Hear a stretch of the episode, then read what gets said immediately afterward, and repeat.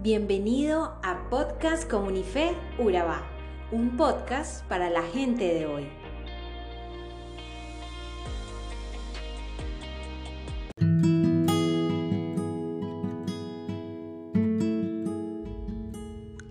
Seguimos en ese fascinante viaje por el libro de Lucas.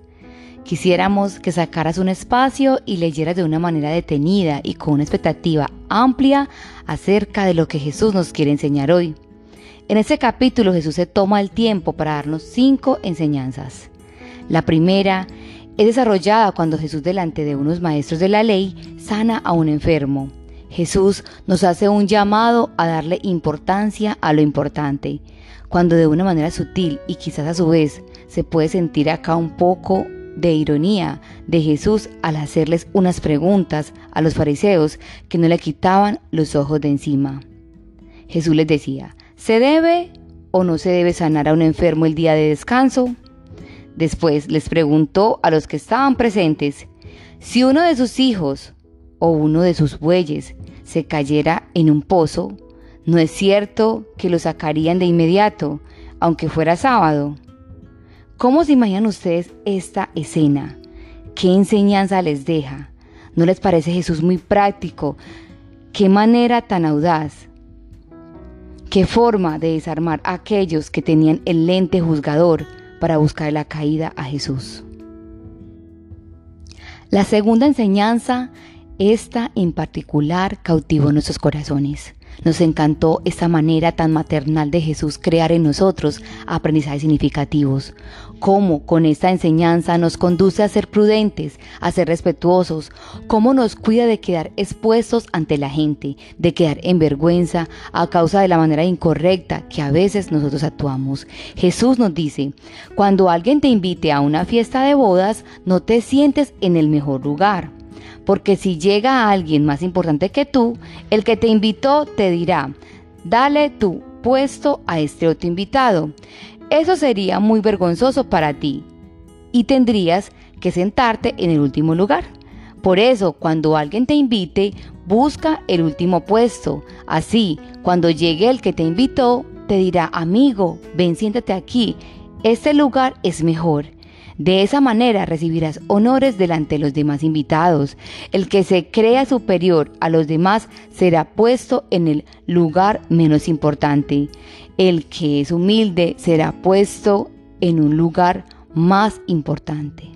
Y finaliza haciéndonos un llamado a la bondad, a ser sensible ante la necesidad de otros, a no codearnos tanto con personas que sabemos que vamos a obtener un beneficio de ellos, sino a codearnos con personas que quizás no tienen nada que darnos, pero Jesús nos dice, Dios nos bendecirá, Él nos dará un premio cuando resucitemos todos los que practicamos la justicia. La tercera enseñanza, Jesús nos relata una historia de un hombre que hizo una gran cena para sus amigos y conocidos. Pero esos debido a tantas ocupaciones y distracciones escogieron no ir. ¿Cuántas veces no nos ha pasado lo mismo que debido a tantas distracciones dejamos a un lado nuestra relación con Dios y nos volvemos legalistas y creemos que con ir dos veces en la semana a los servicios de la iglesia, ya cumplimos, ya podemos darle chulito. Y nos vamos volviendo expertos en abusar de la gracia de Dios. Y es acá donde Dios escoge a otras personas que sí quieren seguirle y amarle sin condiciones. La cuarta enseñanza es poco fuerte y dura quizás. Debemos dejar todo, todo es todo. Piensa por un momento qué te está alejando de Dios, ¿Qué distracciones tienes en ese momento que te impiden conectarte con Dios? ¿Qué te está impidiendo servir? ¿Qué te avergüenza de seguir a Jesús? Quisiéramos que pararas un momento y meditaras en esas palabras. Si alguno de ustedes quiere ser mi discípulo, tendrá que amarme más que a su padre o a su madre, más que a su esposa o a sus hijos, y más que a sus hermanos y a sus hermanas. Ustedes no pueden seguirme a menos que me amen más que su propia vida. Si ustedes no están dispuestos a morir en una cruz y hacer lo que yo les diga, no pueden ser mis discípulos. Por eso, piénsenlo bien. Si quieren ser mis discípulos, tendrán que abandonar todo lo que tienen. Y la quinta enseñanza basta con solo leer el versículo y cada uno podemos sacar nuestras propias conclusiones. ¿Qué tipo de sal somos?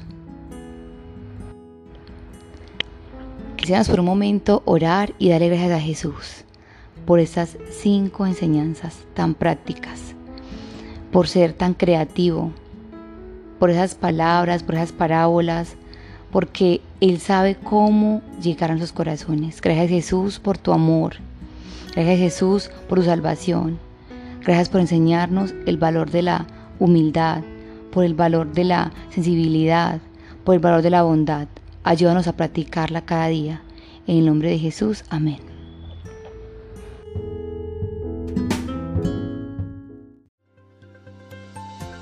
Somos Comunife Urabá, un lugar para la gente de hoy. Síguenos en redes sociales como Comunife Urabá y en la web www.comunifeurabá.com. Allí encontrarás todo un contenido digital reservado de parte de Dios para ti. Nuestras reuniones miércoles 7 y 30 pm, toda una experiencia de oración y domingos 9 y 30 am destacamos la importancia de Dios en nuestra vida al compartir en familia. Te esperamos.